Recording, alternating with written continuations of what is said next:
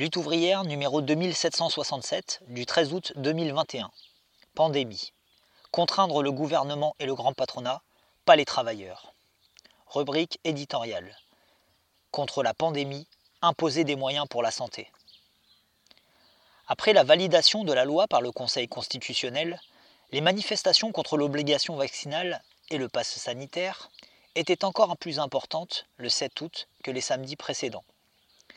Avec le mépris habituel du gouvernement, Olivier Véran, le ministre de la Santé, a répondu que ceux qui se battent ne sont pas les manifestants, mais entre guillemets, ceux qui respectent les gestes barrières, ont fait attention à leurs proches et se sont vaccinés.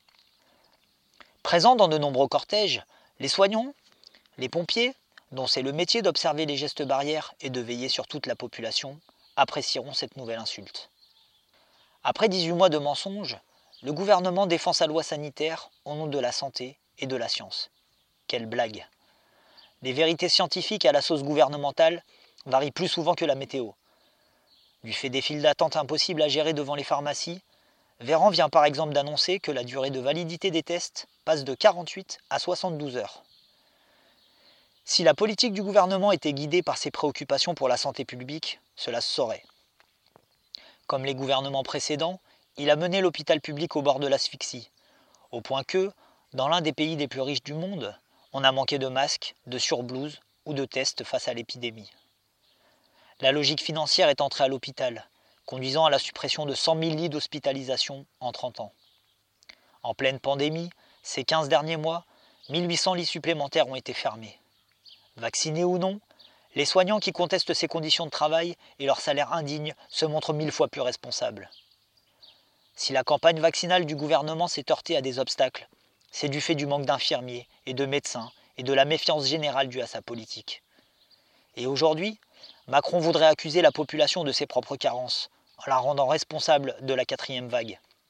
Mais c'est son gouvernement et les capitalistes qu'il sert qui devraient être sur le banc des accusés.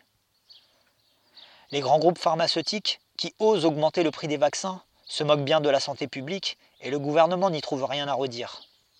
C'est toujours la même histoire. Les contraintes et les sanctions sont pour la population, tandis que les capitalistes ont les mains libres pour engranger les profits. Cette nouvelle loi est une manœuvre politique qui vise à dédouaner le gouvernement de son irresponsabilité tout en attaquant les travailleurs. Elisabeth Borne, la ministre du Travail, prétend que la loi sanitaire est faite pour ne pas gâcher la reprise économique et créer des emplois. Parler de reprise de l'emploi tout en instaurant ce qui revient à un nouveau motif de licenciement pour raisons sanitaires, c'est tout un programme. La reprise économique se traduira en profit pour le patronat et en coûts de trick supplémentaires pour les travailleurs. La baisse des allocations chômage et les menaces de report de l'âge de départ à la retraite visent tous les travailleurs. Les salaires et les conditions de travail seront d'autant plus tirés vers le bas, tandis que les chômeurs et les retraités en seront réduits à la misère. Les irresponsables sont au sommet de la société, et impose la dictature du profit à toute l'humanité.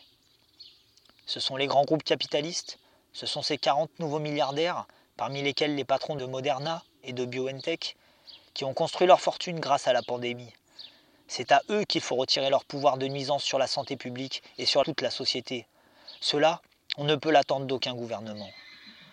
On ne peut pas non plus l'attendre des différents politiciens qui se disent contre la loi sanitaire au nom de la liberté, mais qui défendent l'ordre capitaliste. Dans cet ordre social, la liberté est bien réduite pour les travailleurs. Ils sont libres de se faire exploiter pour des salaires qui, avec ou sans passe sanitaire, ne permettent pas de s'offrir le restaurant ou le cinéma en famille. Alors le problème des travailleurs est d'imposer leur droit à la vie. Vaccinés ou non, ils auront à lutter ensemble pour imposer que l'argent public cesse d'arroser à fond perdu les grandes entreprises et serve à embaucher massivement et à augmenter les salaires dans les hôpitaux, les EHPAD, les services à la personne. Ils auront à lutter pour l'expropriation, sans indemnité ni rachat, des actionnaires des trusts pharmaceutiques et pour placer ces entreprises sous le contrôle de la population. C'est le seul moyen de mettre la vaccination, comme l'ensemble des progrès scientifiques, au service de toute l'humanité. Bulletin d'entreprise du 9 août 2021.